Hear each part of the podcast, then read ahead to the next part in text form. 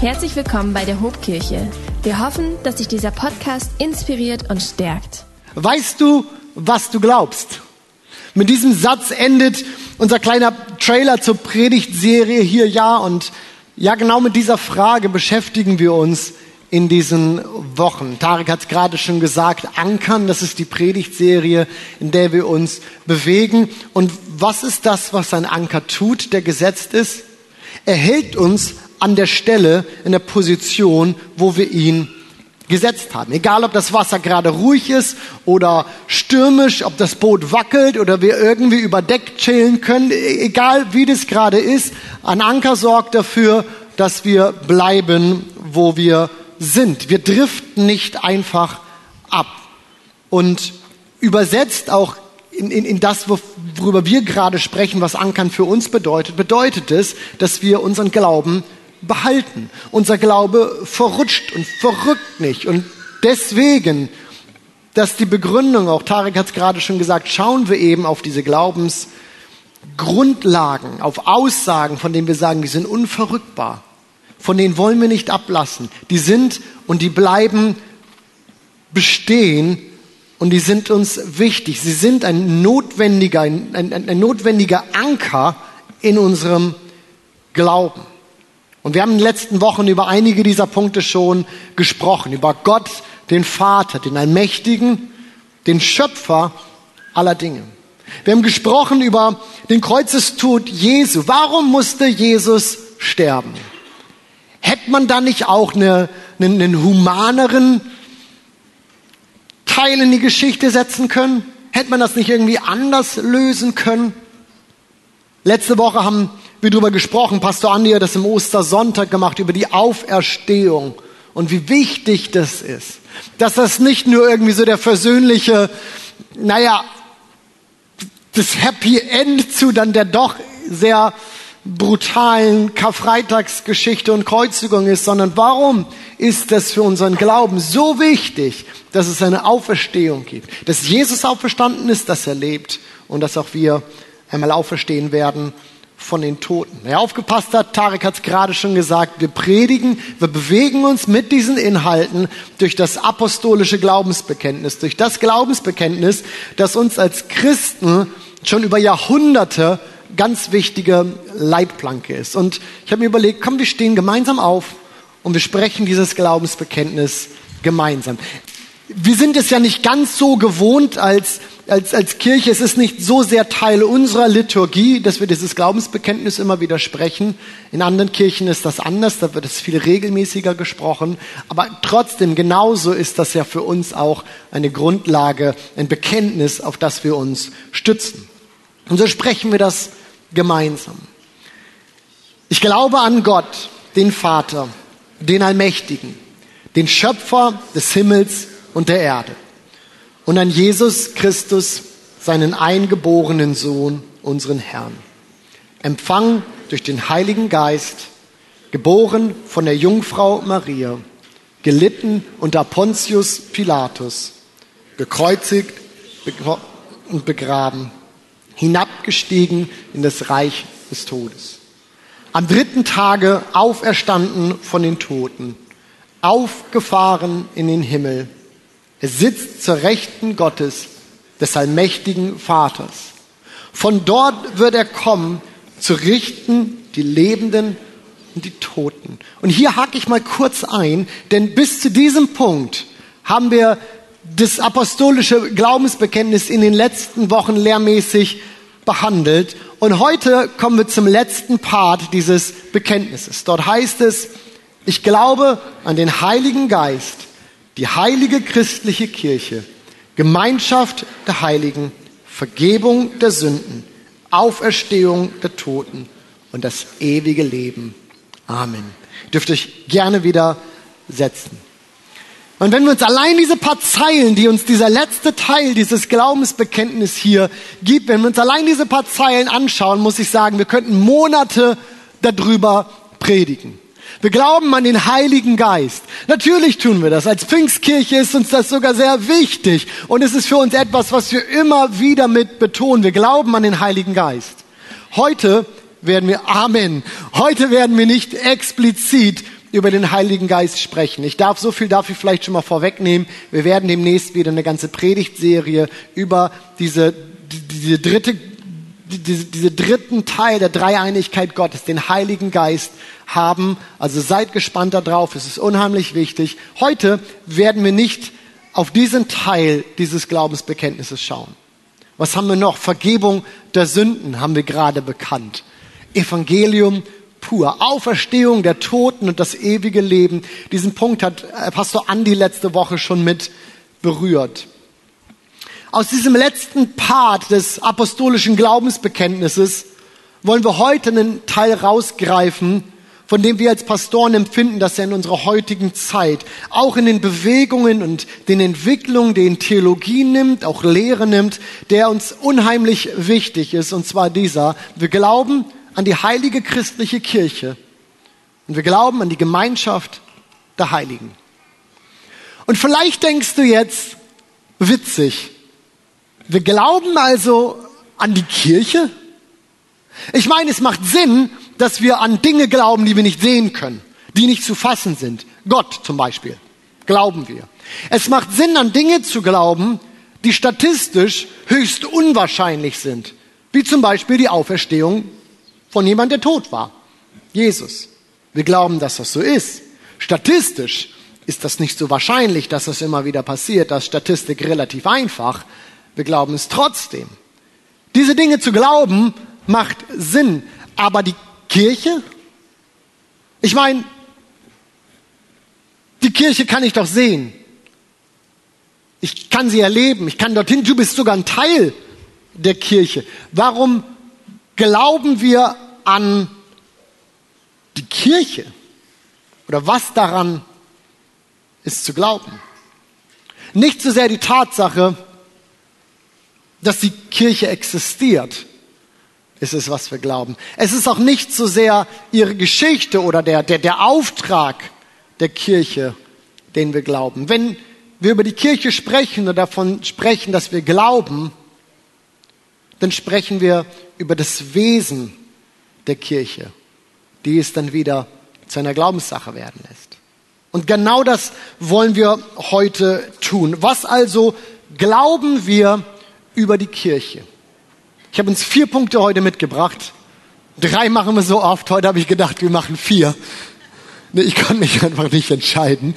Also die klassische Vier-Punkt-Predigt heute das verstehen, glaube ich, nur Prediger. Weil ich, warum auch immer, man macht immer drei Punkte. Ich mache heute vier. Wir glauben, dass die Kirche kein menschliches, sondern göttliches Werk ist. Wir glauben, dass Gott in der Kirche auf dieser Erde gegenwärtig ist. Wir glauben, dass die Kirche lebensnotwendig ist für jeden Christen.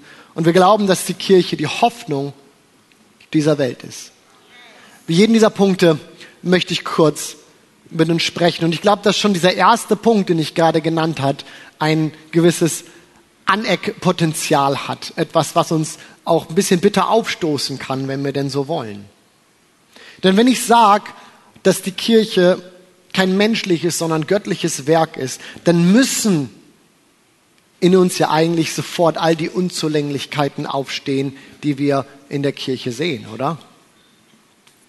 Ich meine, Wer von uns, und ich will wirklich mal ein ehrliches Feedback von euch, wer von uns kennt niemanden, also du kennst keinen, der nicht schon mal von der Kirche verletzt oder enttäuscht worden ist? Gibt es Menschen, die niemanden kennen, der nicht schon mal verletzt oder enttäuscht wurde? Ich glaube, wir alle wissen, dass das passiert, oder? Und ich habe, und das ist keine große Überraschung, keine Hand hier gesehen. Wir haben dann die ganzen Missbrauchsfälle in der katholischen Kirche, die Missbrauchsfälle in der evangelischen Kirche. Und ich glaube, so ehrlich dürfen und müssen wir sein, auch wenn da nicht so viel darüber gesprochen wird. In jeder großen Freikirche gibt es Missbrauchsfälle. Erst kürzlich musste der Seniorpastor einer der bekanntesten Freikirchen der Welt, Brian Houston von der Hillsong Church, zurücktreten, weil er Fehler gemacht hat die viele Menschen enttäuscht haben, die viele Menschen verletzt haben. Und wie kann ich mich dann jetzt hier hinstellen und sagen, die Kirche ist ein göttliches Ding. Die Kirche ist ein, kein menschliches, sondern ein göttliches Werk. Naja, wie kann ich mich hier vorne hinstellen und sagen, dass ich in Christus ein neuer Mensch bin und dass mir vergeben ist? Doch nur weil der Heilige Geist diesen neuen Menschen in mir zur Geburt gebracht hat. Als ich Jesus mein Leben gegeben habe, bin ich, so sagt es die Bibel, von neuem geboren worden. Und in der Taufe habe ich mein altes Ich begraben und mich öffentlich zu diesem neuen Leben bekannt. Was du hier vorne also siehst, ist nicht nur mein physischer Körper. Was du hier siehst, ist ein Kind Gottes. Was du hier siehst, ist ein erlöster Mensch. Und genauso die Kirche. Wenn wir die Kirche auf ihre äußere Erscheinung reduzieren, haben wir nicht verstanden, was die Kirche eigentlich ist. Denn die Kirche ist, und sie, sie, war, sie war eigentlich nie das Konstrukt vielleicht, das sich die Apostel ausgedacht haben, um den, den Ansturm an Interesse, den Menschen vielleicht an ihrem Glauben hatten, irgendwie gerecht zu werden und sie irgendwie zu sortieren und zu organisieren. Nein, das ist es nie gewesen. Das erste Mal, dass wir von der Kirche lesen, ist in Matthäus 16 im Vers 18 und da sagt niemand Geringeres als Jesus Christus selbst zu Petrus, ich aber sage dir, du bist Petrus und auf diesen Felsen werde ich, Jesus, werde ich meine Kirche bauen und die Pforten der Hölle werden sie nicht überwältigen. Die Kirche ist von Anfang an Jesu Werk gewesen. Er ist derjenige, der sie in Existenz gebracht hat.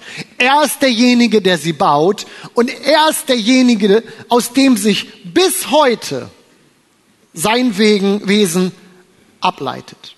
Und er begründet sie als eine Sammlung von Menschen, als eine Ekklesia. Das ist das, das griechische Wort, das wir hier finden, was wir immer wieder mit Gemeinde oder auch Kirche übersetzen. Die Ekklesia war in der, äh, in der Antike die einberufene Versammlung, eine Volksversammlung der, der, der Bürger oder Zugehörigen einer Stadt. Und im Übertragenen wird die christliche Ekklesia nun die Sammlung derer, die sich mit ihrer Entscheidung für Jesus aus dieser Welt aus einem alten Leben in ein neues Leben haben hinaus, hineinrufen lassen und damit Zugehörige geworden sind dieser Ekklesia, dieser Versammlung, dieser christlichen Kirche.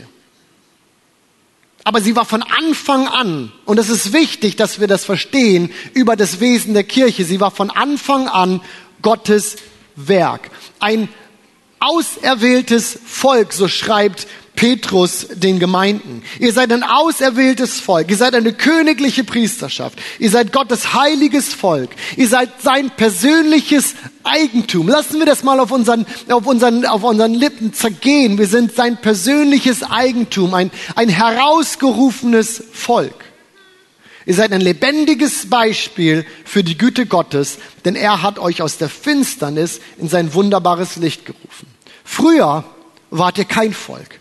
Früher gab es, da gab es nichts, worein ihr gerufen wart. Aber jetzt seid ihr Gottes Volk. Früher habt ihr Gottes Barmherzigkeit nicht empfangen. Jetzt aber habt ihr seine Barmherzigkeit empfangen. Amen. Was also glauben wir? Wir glauben, dass die Kirche mehr ist als das, was wir äußerlich wahrnehmen. Selbst wenn es so viele Punkte gibt, die man an der Kirche bemängeln kann.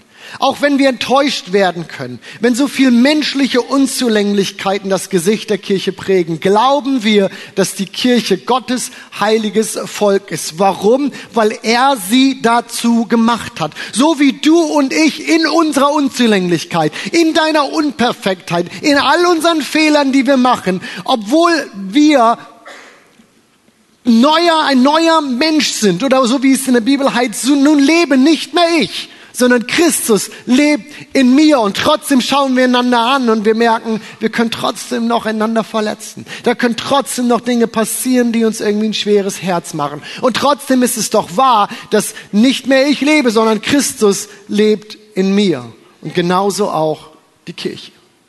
Das ist ein Mysterium. Aber alles weniger als das, wäre zu kurz gegriffen, wenn wir über die Kirche sprechen. Doch was glauben wir noch über die Kirche? Ich habe uns ja vorhin schon mal so einen kurzen Überblick gegeben. Was glauben wir noch? Wir glauben, dass Gott in der Kirche auf dieser Welt gegenwärtig ist. Wer ein bisschen belesen ist in den biblischen Geschichten, erinnert sich vielleicht, dass Gott Mose, den kennt man vielleicht noch so, Mose den Auftrag gibt, ein Heiligtum zu bauen. Warum soll er das machen? In 2. Mose 25 heißt es, sie sollen mir ein Heiligtum machen, dass ich unter ihnen wohne.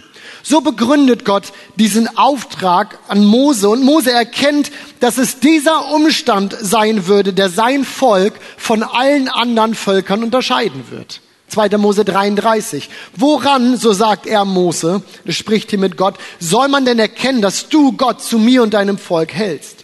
Doch nur daran, dass du mit uns gehst. Was sonst soll uns unterscheiden von allen anderen Völkern auf dieser Erde? Und aus diesem ersten Heiligtum, das eine Stiftshütte genannt wird, wird dann später der Tempel. Der Ort, an dem Gott im Volk Israel gegenwärtig ist, in dem er wohnt. Er, der, der Tempel, der gebaut wird, er war die Verbindung zwischen Himmel und Erde. Er war der Ort, wo Himmel Erde berührte. Und genau dieses Bild vom, vom Tempel, das damals, das damals viel verbreiteter war, gerade im jüdischen Volk total verbreitet war in der Bedeutung, was der Tempel bedeutete. Genau dieses Bild vom Tempel greift Paulus nun auf, wenn er über die Gemeinde schreibt. Er schreibt der Gemeinde in Ephesus. Als Gemeinde von Jesus Christus steht ihr auf dem Fundament der Apostel und Propheten. Doch der Grundstein, der dieses Gebäude trägt und zusammenhält, ist Jesus Christus selbst. Durch ihn sind die Bausteine untereinander fest verbunden und verwachsen. Zu was? Zu einem Tempel des Herrn. Weil ihr zu Christus gehört, seid auch ihr Teil dieses Baus, in dem Gott durch seinen Geist wohnt. Und der, der, der Gemeinde in Korinth schreibt er ähnliches. Er schreibt, wisst ihr nicht, wisst ihr denn nicht, dass ihr der Tempel Gottes seid und dass Gottes Geist in eurer Mitte wohnt? Ihr Lieben, ist uns die Tragweite diese Aussage, die wir hier lesen, bewusst.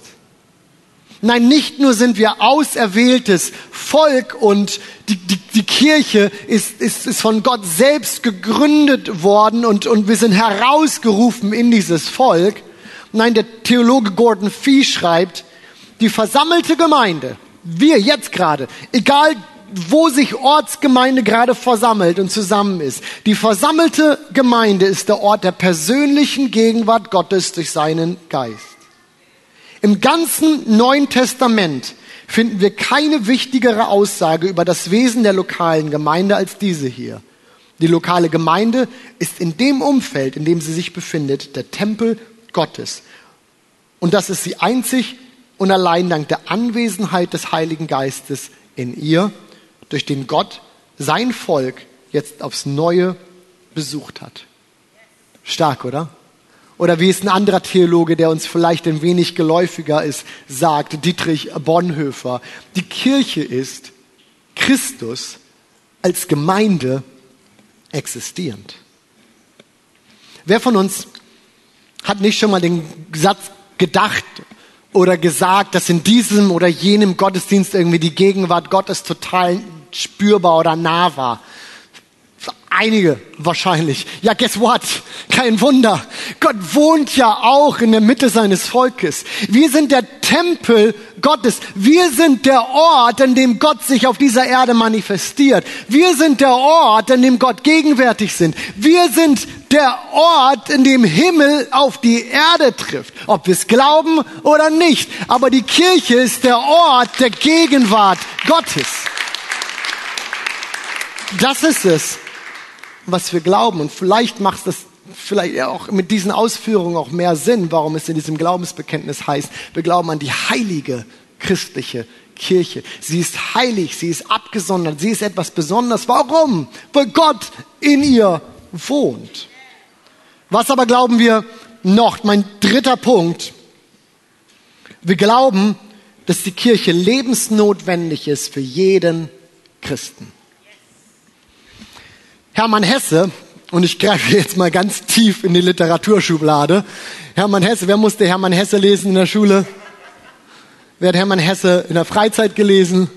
Uh, nice.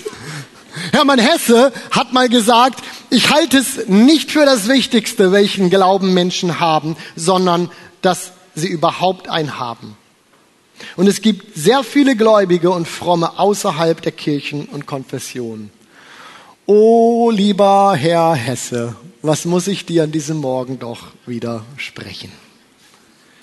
Denn wenn ich der Bibel, wenn ich der Schrift folge, muss ich doch feststellen, dass es kein Christsein gibt, das getrennt von der Kirche gelebt wird. Und vielleicht provoziert das den einen oder anderen jetzt. Aber lass uns mal schauen, wie ich das begründen würde. Paulus macht das nämlich in einem anderen Bild für die Kirche deutlich. Er schreibt, nicht nur sind wir der, der Tempel Gottes und damit Träger der Gegenwart Gottes als Kollektiv gemeinsam, aber auch als Einzelne. Nein, wir als Kirche sind auch Leib Jesu Christi. So erklärte das der Gemeinde in Korinth. Er schreibt, ja, es sind viele Teile, aber nur ein Körper. Das Auge kann zur Hand nicht sagen, ich brauche dich nicht. Und der Kopf kann nicht zum Fuß sagen, ich brauche dich nicht. Ihr bildet gemeinsam den Leib von Christus und jeder Einzelne gehört als ein Teil dazu. Deswegen schreibt der Schreiber des Hebräerbriefs den Christen auch, versäumt nicht die Zusammenkünfte eurer Gemeinde, wie es sich einige angewöhnt haben. Er mahnt einander gegenseitig. Er mahnt euch gegenseitig, dabei zu bleiben. Weil unsere Errettung durch Christus, so hat es mal einer unserer ehemaligen Lehrer und Direktoren des theologischen Seminars des PFPs, Richard Krüger, gesagt. Er sagt, weil unsere Errettung zwar individuell erlebt, aber nur gemeinsam gelebt werden kann. Ihr Lieben, so, so, so sehr wir unser Online-Angebot lieben, Unsere Online-Gottesdienste und all das, was uns auch in den letzten zwei Jahren ein so großer Segen gewesen ist, so eine große Bereicherung gewesen ist. Und ich glaube, wir alle haben es als einen Segen erlebt, dass wir online unsere Predigten nachhören oder nachsehen können ja viel mehr, dass es Zeiten gibt, wo man einfach zu Hause sein muss. In den letzten Jahren mussten wir zu Hause sein. Es ist ein so großer Segen, Genauso müssen wir aber festhalten und sagen, dass ein Online-Gottesdienst die Gemeinschaft mit anderen Christen nicht ersetzen kann. Er kann es einfach nicht. Wir brauchen einander geistlich so sehr, wie wir physisch die Luft zum Atmen brauchen. Oder um es mit, mit Paulus zu sagen, das, das Auge kann zur Hand nicht sagen, ich brauche dich nicht. Die Hand kann zum Fuß nicht sagen, ich brauche dich nicht. Und so können wir als Christen nicht Nein zu christlicher Gemeinschaft sagen. Wir, so unser Glaubensbekenntnis drückt es so aus, es sagt, wir, wir glauben, wir glauben, das war so wichtig, dass es in dieses Glaubensbekenntnis reingekommen ist. Wir glauben an die Gemeinschaft der Heiligen. Wir glauben nicht nur an die Heiligen. Wir glauben nicht nur, dass du geheiligt bist, dass du von Christus errettet bist, dass du ewiges Leben hast, dass, dass, dass ein Auftrag, eine Berufung in dir liegt, sondern wir glauben an die Gemeinschaft der Heiligen. Ich hoffe heute Morgen, niemandem damit zu nahe zu treten. Doch, im Grunde, ich nehme die Aussage zurück. Ich hoffe, dass ich vielen von uns hier heute Morgen vielleicht sehr nahe trete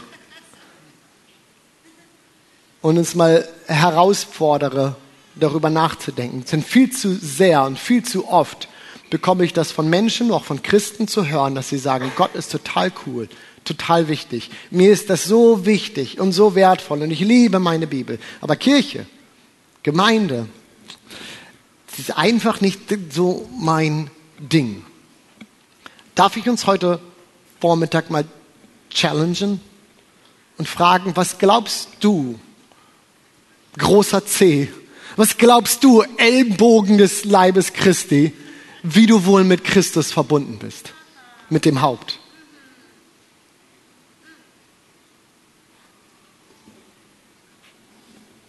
Nur als ganzer Leib kann die Kirche Kirche sein. Und nur, und ich weiß, dass diese Aussage zugespitzt ist, aber ich würde sie 100 Prozent und immer wieder so unterschreiben.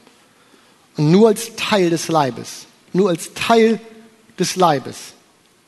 Die Kirche ist der Leib Christi. Nur als Teil des Leibes bin ich mit Christus verbunden. Auch das ist ein Geheimnis. Kommt, einen vierten Teil habe ich noch für uns. Was glauben wir noch? Wir glauben, dass die Kirche die Hoffnung für diese Welt ist. Ihr Lieben, wenn wir uns die Welt anschauen, in der wir leben, wir finden so viele tolle Sachen. Ich liebe es zu reisen, ich liebe es unterwegs zu sein, ich, ich, ich liebe meine Familie, Freunde, die Welt ist super schön. Und gleichzeitig wissen wir doch alle, dass so viele Dinge da sind, vor denen wir nicht die Augen verschließen können. Es gibt so viel Hoffnungslosigkeit in dieser Welt. Da ist so viel Unsicherheit und Verunsicherung. Was haben allein die letzten zwei Monate an Unsicherheit in unsere Welt gebracht? Krieg in Europa. Hättest du mir das letztes Jahr gesagt, ich hätte nicht für möglich gehalten, dass wir Krieg in Europa hier haben. Und ja, auch wenn er einige Autostunden entfernt ist und wir hier alle irgendwie relativ sicher gerade unterwegs sind, ist es doch so viel Unsicherheit, die in unsere alle Leben irgendwie mit eingezogen ist. Ungerechtigkeit, Angst, Angst vor der Zukunft, Streit in den Familien Enttäuschungen über sich selbst, über andere, Versagensängste, Hunger, Not. Ihr Lieben, machen wir die Augen nicht davor zu. Und auch wenn es vielen von uns relativ gut geht oder wir zumindest es schaffen, den Schein zu wahren, dass es uns sehr gut geht, ich glaube, wir alle wissen, dass richtig viel auf diesem Planeten nicht so richtig gut läuft.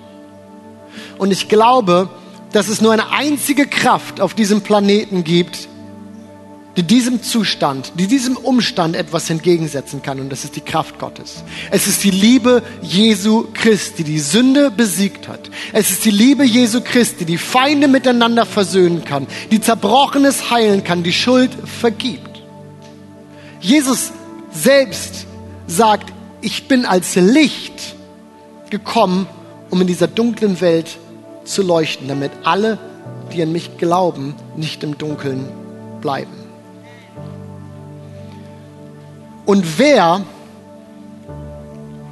in wem lebt Jesus in dieser Welt weiter?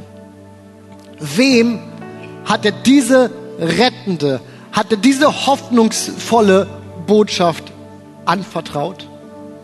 Uns, seiner Kirche, seiner Ekklesia, uns hat er das anvertraut. Und deswegen ist es so wichtig, dass wir uns vor diesem Auftrag, dieser, dieser, dieser Botschaft, die uns mitgegeben ist, dass wir damit nicht hinterm Berg halten, dass wir da uns nicht irgendwie vorwegducken. Es ist so wichtig, dass wir uns bewusst sind und es leben, dass wir Botschafter Christi sind. Für diese gute Botschaft, für diese gute Nachricht, die das Potenzial hat, das Leben von Menschen zu verändern, die das Potenzial hat, Städte zu verändern, die das Potenzial hat, Länder zu verändern, die das Potenzial hat, die ganze Welt zu verändern. Deswegen glauben wir, dass wir als Kirche die Hoffnung für diese Welt sind. Wir tragen diese Hoffnung in uns herum. Denn wo lebt er? In uns. Und wenn nicht wir, wer dann? Ich glaube, dass es nur eine Kraft auf diesem Planeten gibt, die das Potenzial, die die Kraft hat, all das, was schief läuft, zu verändern und dem etwas entgegenzusetzen. Und ihr Lieben, diese Kraft lebt in uns und nicht außerhalb von uns auf dieser Erde. Denn Gott hat es so erwählt, dass er durch seine Kirche arbeitet und durch seine Kirche wirkt. Auch das glauben wir über die Kirche. Und Glauben gibt mir ein gutes letztes Stichwort. Ich habe am Anfang ja die Frage gestellt, wie wir auf die Idee kommen können oder auch in diesem Glaubensbekenntnis auf die Idee kommen können, davon zu sprechen, dass wir an die Kirche glauben, wenn sie doch anders als Gott oder sowas zu sehen ist, zu erleben ist, zu, na sogar daran teilnehmen kann. Ich hoffe, dass ich mit dieser Predigt ein bisschen Antwort auf diese Frage gegeben habe, denn all die Punkte, die ich heute genannt habe, die kannst du nicht sehen. Aber all das kann die Kirche für dich sein, wenn du es glaubst. Die Kirche ist ein heiliges, von Gott herausgerufenes Volk, zu dem du dazugehören darfst. Du kannst die Gegenwart Gottes in der Kirche erleben. Ja, du kannst selbst als Teil der Kirche durch den Heiligen Geist Träger dieser Gegenwart Gottes werden. Die Kirche kann dir zu Hause sein. Sie kann dich nähern. Sie kann dich in deinem Glauben stärken. In der Kirche finden wir Ermutigung, Ergänzung, wir finden Korrektur, wir finden Auferbauung. In der Kirche finden wir Berufung und durch die Kirche leben wir den Auftrag, den Gott uns gegeben hat, in und an dieser Welt. Menschen die gute Nachricht von Jesus Christus zu bringen. Menschen zu dienen, den Bedürftigen zu helfen, Leute in ihrer Nachfolge zu begleiten, Menschen in ihre Berufung zu führen und sie zu fördern, Gott in diese Welt zu tragen und ihn anzubeten und zu ehren. All das kann die Kirche für dich sein, wenn du es glaubst. Komm, stehen wir gemeinsam auf zum Ende dieser Predigt. Das Wesen der Kirche ist nichts, was wir sehen. Das Wesen der Kirche ist etwas, was wir glauben. Und es ist so wichtig, dass wir diesen Punkt heute verstehen, denn wenn wir das nicht tun, wenn wir das nicht glauben, dann bleibt die Kirche für uns ein Ort, zu dem wir gehen können oder eben auch nicht.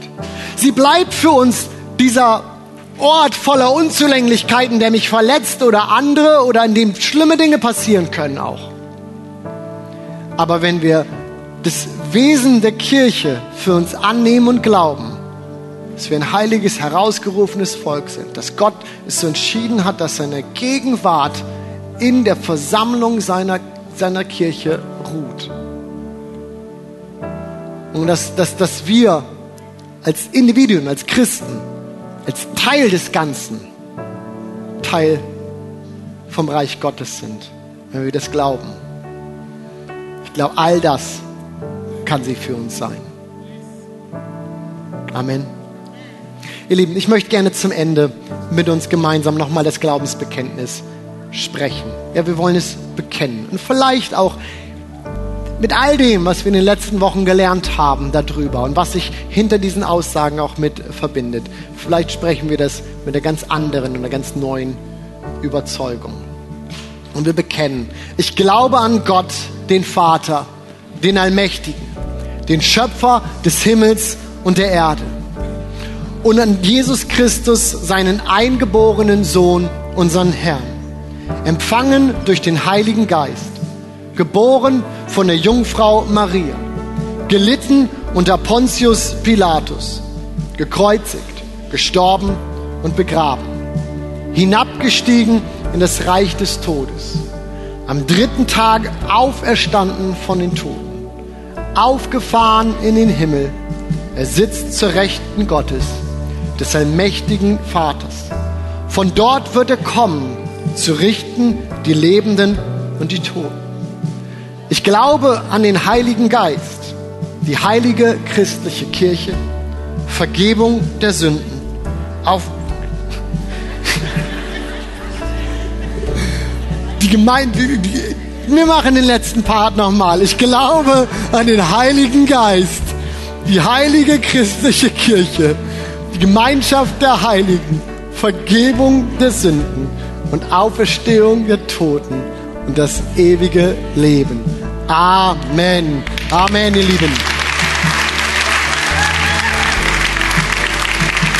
Okay, vielleicht bist du hier und du sagst, ich bin nicht Teil dieser Kirche in dem Sinne, wie ich das heute erzählt habe. Du hast dein Leben Jesus noch nicht anvertraut. Du kannst nicht sagen, dass du Nachfolger von Jesus bist. Aber du glaubst diese Dinge. Und du möchtest dein Leben gerne Gott anvertrauen. Dann ist dies der Moment, in dem du das tun kannst. Und ich möchte dich gleich einladen, dass wenn du das möchtest, auch als einen mutigen Entschluss deiner Entscheidung vielleicht einmal deine Hand hebst und sagst, das bin ich. Ich möchte von heute an mit Jesus gehen. Und Teil dieses heiligen, herausgerufenen Volkes sein. Ich möchte, dass mir meine Schuld, meine Sünden vergeben sind. Und möchte, wie ich es gesagt habe, aus meinem alten Ich raus in ein neues mit Gott hinein. Wenn du das bist und sagst, ich will diese Entscheidung heute treffen, dann zeig mir doch jetzt kurz deine Hand. Ist jemand heute Morgen hier, der sagt, ich möchte Jesus mein Leben geben? Ja, danke schön. Danke für deine Hand. Noch Leute da, die sagen, ja, ja, danke. Ja, komm, geben wir einen großen Applaus für Entscheidungen, mutige Entscheidungen, die getroffen werden. Und wir als ganze Kirche, wir, wir beten gemeinsam. Wir sprechen ein einfaches Gebet, in dem vielleicht jeder für sich nochmal bekennt und sagt, ja, Jesus, ich gebe dir mein Leben. Jesus, ich danke dir, dass du für meine Schuld am Kreuz gestorben bist. Und ich bitte dich, dass du mich reinwäscht von aller Schuld. Von heute an möchte ich mit dir gehen. Ich gebe dir mein Leben.